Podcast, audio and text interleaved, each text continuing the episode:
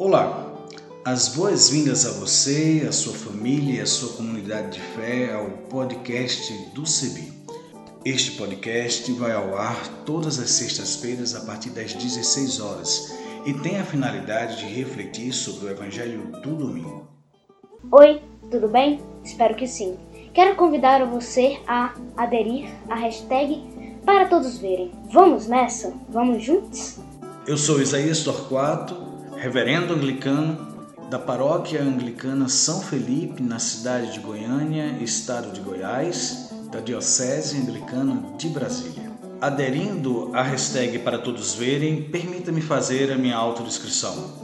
Eu sou pardo, tenho cabelos crespos e encaracolados, uso barba e também uso óculos. E vou estar com vocês semanalmente apresentando outras pessoas que farão as narrativas das reflexões bíblicas e também lendo os textos produzidos por essas teólogas e teólogos a partir da reflexão do domingo. Nós vamos partilhar com vocês reflexões bíblicas produzidas por teólogas e teólogos de vários lugares do Brasil e do mundo. Venha conosco. Vamos nessa caminhada comum, esperançar tempos novos para fortalecer a vida.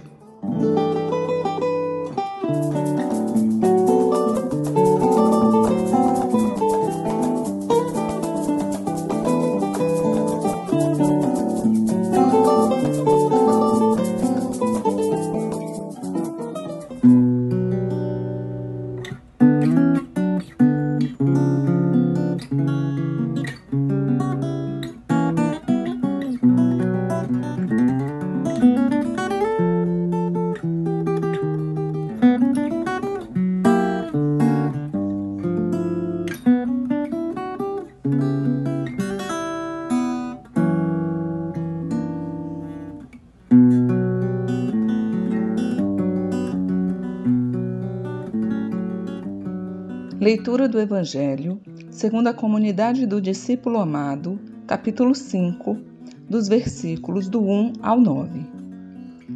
Depois disso, por ocasião de uma festa dos judeus, Jesus subiu a Jerusalém. Existe em Jerusalém, junto à Porta das Ovelhas, uma piscina, que em hebraico se chama Betesda, com cinco pórticos. Sob esses pórticos, deitados pelo chão, numerosos doentes, cegos, coxos e paralíticos ficavam esperando o borbulhar da água, porque o anjo do Senhor se lavava de vez em quando na piscina e agitava a água. O primeiro, então, que aí entrasse, depois que a água for agitada, ficava curado, qualquer que fosse a doença. Encontrava-se aí um homem, doente havia 38 anos. Jesus, vendo-o deitado e sabendo que já estava assim havia muito tempo, perguntou-lhe: Queres ficar curado? Respondeu-lhe o enfermo: Senhor, não tenho que me jogue na piscina quando a água é agitada. Ao chegar, outro já desceu antes de mim. Disse-lhe Jesus: Levanta-te, toma teu leito e anda. Imediatamente o homem ficou curado tomou o leito e se pôs a andar. Ora, esse dia era um sábado.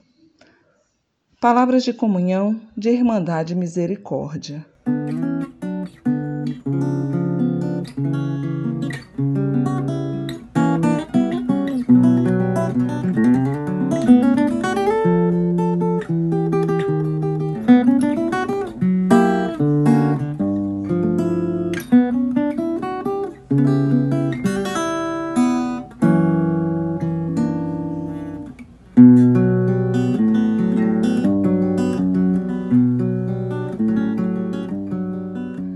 Por ocasião de uma festa dos judeus, Jesus subiu a Jerusalém. Existe em Jerusalém, junto à Porta das Ovelhas, uma piscina que em hebraico se chama Betesda, Casa da Misericórdia. Mas misericórdia para quem? O homem que desejava a cura disse que não tinha ninguém que o ajudasse a chegar na piscina quando a água fosse agitada, que quando tentava entrar, outro chegava antes dele.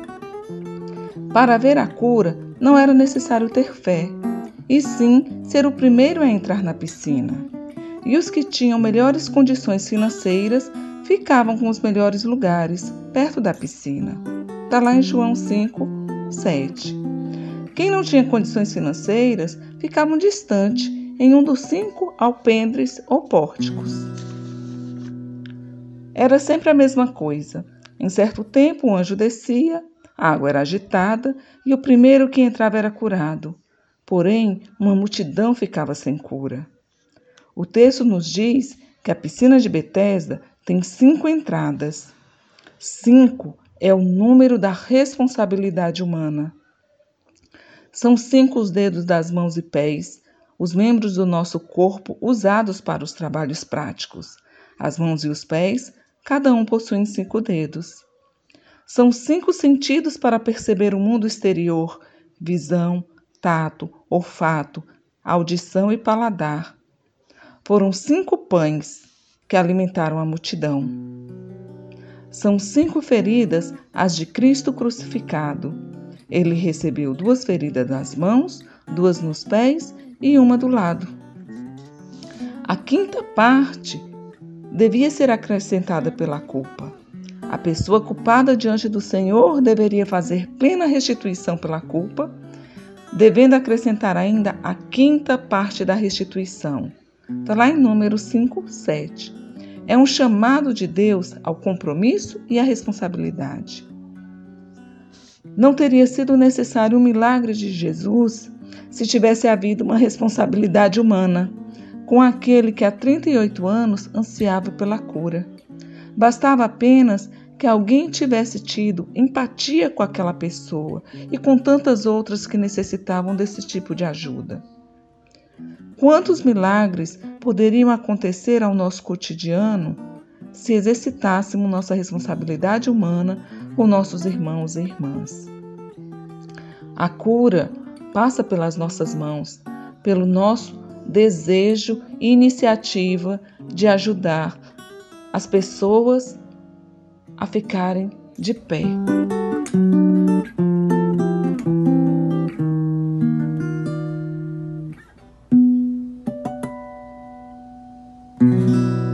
Eu sou Ana Selma, mulher negra, cis, cabelos na altura dos ombros, cacheados. Moro em Fortaleza, no Ceará.